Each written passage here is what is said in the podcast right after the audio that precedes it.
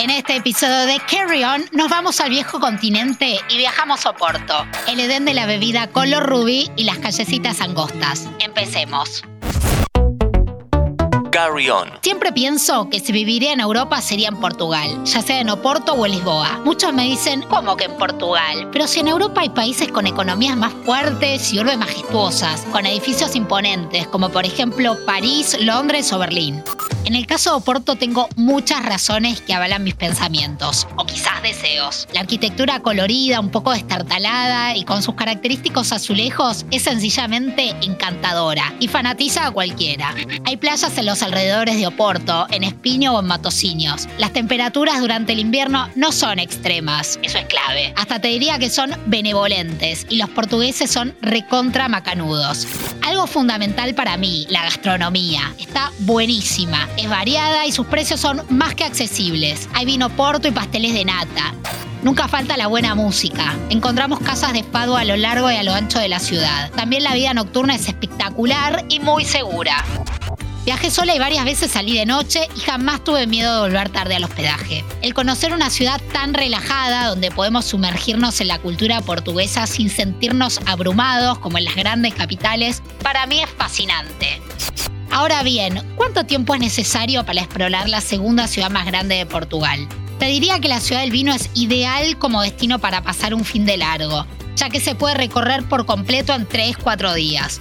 Dos o tres días se pueden destinar para visitar la Ribeira y el centro histórico, y los días restantes puedes descubrir Nova de Gaia, las bodegas de Oporto y tomar sol en las playas de los alrededores. La mejor manera de conocer Oporto es, sin dudas, a pie caminando por sus callecitas estrechas, coloridas y hasta te diría que un poco decadentes. Así que no te olvides de llevar unas zapas cómodas. Ya te estás imaginando ahí, ¿verdad? Ahora te voy a dejar algunos imperdibles de la ciudad para que tus ganas de ir crezcan aún más. Subir a la Torre de los Clérigos. La encontrás en la parte alta del casco antiguo. Tiene aproximadamente unos 75 metros de altura y se puede ver desde varios puntos de la ciudad. Pasea por el mercado Dubolao. Te recomiendo visitarlo por la mañana, momento en el que vas a ver a los locales en acción, comprando frutas, verduras, carnes o pescados. También hay unas flores que son hermosas. No te pierdes cenar en la ribera del río Duero en una de las tantas tabernas tradicionales y probar especialidades locales como la francesinia. Es un sándwich relleno con carne, chorizo, salchichas o panceta, con queso fundido encima y bañado con una salsa roja. Una bomba. Particularmente me pareció bastante pesada, pero los habitantes de Porto la aman y tenés que probarla para tener tu propia opinión. Recorrí la catedral y las iglesias de San Francisco y del Carmo. También crucé el imponente puente Luis I tanto de día como de noche.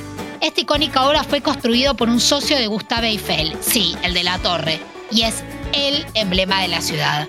Otro de los más de Oporto es dar un paseo en el vetusto y romántico tranvía. Vas a tener fotones asegurados.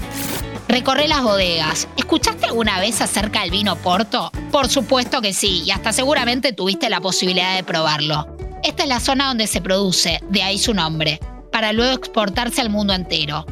Vila Nova de Gaia se encuentra ubicada frente a Oporto, exactamente ni bien cruzamos el río Duero. El mejor momento para visitar las bodegas, observando el proceso de destilación tradicional y hacer la consecuente degustación es cuando cae el sol. Los precios de las entradas van desde 5 a 10 euros. Ocaso y copita o porto en mano son la combinación perfecta. No exagero al decir que la puesta del sol más linda que vi en mi vida fue en Oporto.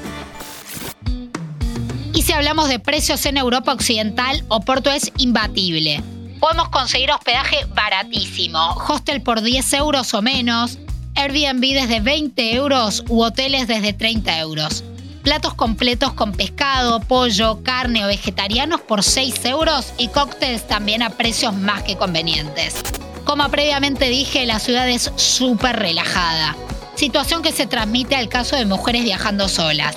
Chicas, a tomar transporte público, salir de copas por la noche y bañarnos en las playas sin preocupación. Mientras soporto los espera, mis ganas de volver crecen a pasos agigantados.